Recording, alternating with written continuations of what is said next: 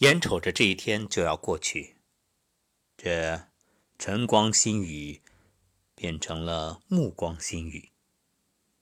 不过，还是想着录一档节目，与各位分享一下内心的感受。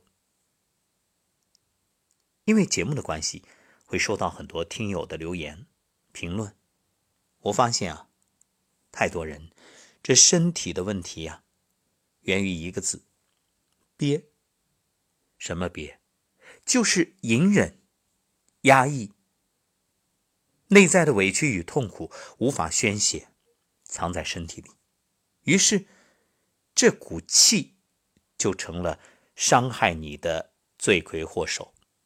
原因很简单，你的压抑无处宣泄，就在身体里，左冲右突，横冲直撞。你以为你已经忘了，可身体都替你记着呢。于是这些过往的伤痛，变成了一种。摧残，悄悄的伤害着你，而你却不知道。还记得我们在节目里说过的小丑那个故事吗？是的，当他把欢笑带给所有人，痛苦却留给了他自己。他无法让人们看到他痛苦压抑的一面，因为这是他职业的荣耀，也是职业的准则。只能把喜悦、欢乐、开心带给世人，于是痛苦、压抑、悲伤独自承担。现实生活中有多少人都像这小丑一样，总想着报喜不报忧，让身边人不担心。可是委屈、憋屈、压力都积在你身体里，终有一天会引发一场风暴。当你免疫力，下降到一定程度的时候，它就会让你生病。其实，病你还是幸运的。真正的不幸是根本不给你时间和机会生病，直接就夺走你的性命。这绝非危言耸听。有听友问我，说最近身体表面长出很多小颗粒、小疙瘩，这是什么？扁平疣啊！这就说明你的免疫系统。能力下降，这说明你已经很累了，很疲惫了，你该好好的静养休息了。而太多人总想着是，哦，病那就吃药，吃完我接着忙。问题在于，病是身体给你的警告，你不仅置若罔闻，你还变本加厉。谁能救你？自己。这里所说的免疫系统啊，不只是西医所讲的免疫力，还包含了自我检查、自我修复这种再生能力，还有人体自我资源管理能力。为什么我们说百分之九十以上的疾病都和情绪有关？因为你各种情绪产生的时候，首先。这些情绪，这些不良情绪就会攻击你身体的免疫系统，这也是导致出现病症的最大原因。其实，攻击你的身体，让身体出现症状，就是找出口，帮助你去消化这些不良情绪，不然会憋炸的。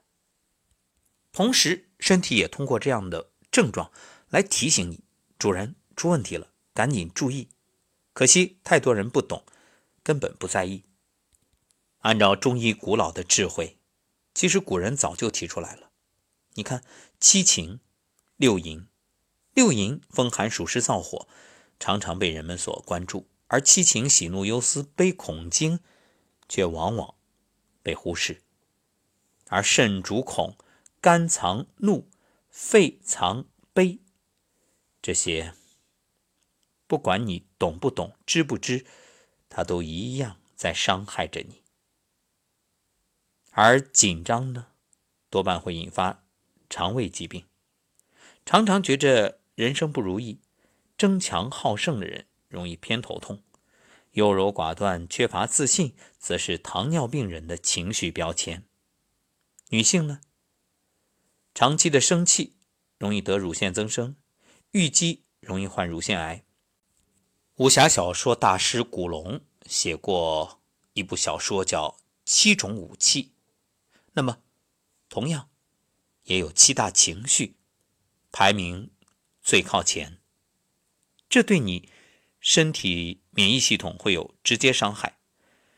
这七大情绪分别是生气、悲伤、恐惧、忧郁、敌意、猜疑，以及季节性失控。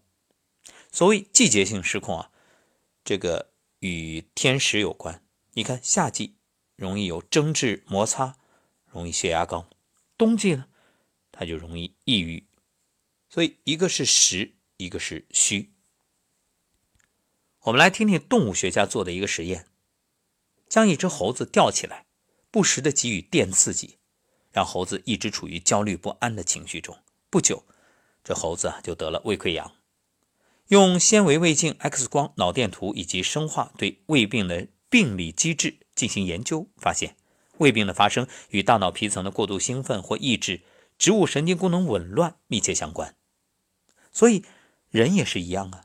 当你感到皮肤过敏、喉咙不适、胃痛、胃溃疡、失眠多梦、经常性头痛，那这就在提醒你身体出问题了，而原因就是情绪。生活中啊，经常听人说：“气死我了啊！我感觉压力太大了。”还有，我实在是不甘心啊。这些都是情绪作祟，生气。会让人感觉失控，身体呢就自动释放大量有害呼吸系统的因子。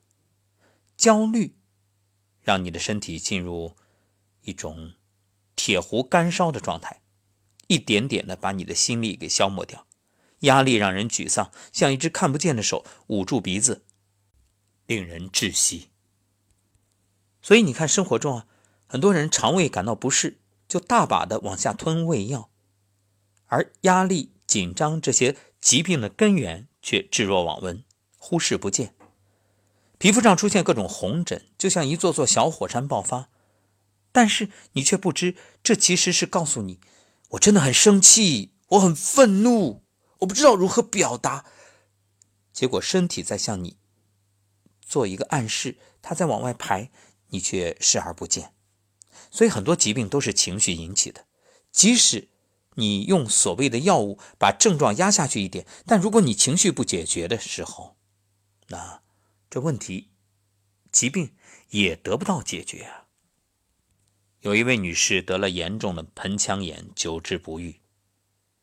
真正沟通发现，这个病啊，是她的先生有外遇之后她得的。其实是身体在帮她说一句话，就是我不会再和一个背叛我的人在一起。很幸运啊，她当机立断选择离婚，后来遇到了真正爱她的人，结合调理与治疗，并得以痊愈。其实这里面，如果继续纠缠，继续在错误的婚姻里，那他的病好不了。所以，和什么人在一起，对于你的健康有着至关重要的作用。而归根结底，其实是你的情绪在。主导。正所谓心病还需心药医。要想治病，绝不能只考虑药物，还要考虑人的心理以及环境等诸多因素。这也正是古人告诉我们的：下士养身，中士养气，上士养心。你看，这所谓的气与心，它都和情绪有关。所以你要懂得爱自己，不仅是物质层面。你说住好房子，吃好东西，穿美丽的衣服，这些重要，但还要关注内心的情绪，要能够很敏锐的去觉察身体的信号。比如你累了，那赶紧休息，别硬撑，别勉强。有多少人都是积劳成疾呀？将病未病的时候，也停下来。你要管理自己的免疫系统了，要给自己一点宽松的氛围环境。压抑的时候，你可以大哭；那纠结的时候，你需要放手。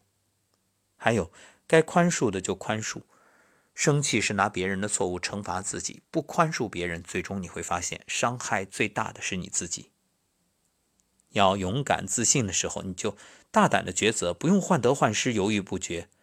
错又怎样？该承担的就承担，这总比犹豫要好得多。当你真正明白了自己的情绪和身体在哪个点，你就知道如何消化，如何避免问题的发生，那才是养生的根本。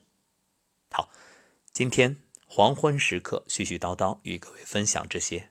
也许你在下班路上，也许你准备晚餐了，开心一点。无论这一天过得好不好，让自己微笑，甚至可以放声大笑。这一天就要过去了。你留不住他，好也是一天，不好也是一天，何不选择好呢？抱抱自己，你真的很棒，一直在努力，从来没退缩。今晚声音疗愈与大家分享关于每个人的节奏。我们总是会羡慕别人的人生，其实你不知道别人也有痛苦，所以每个人掌握好自己的节奏，不必羡慕。你有你的生活，他有他的日子，个人过好自己。就是最幸福的事儿。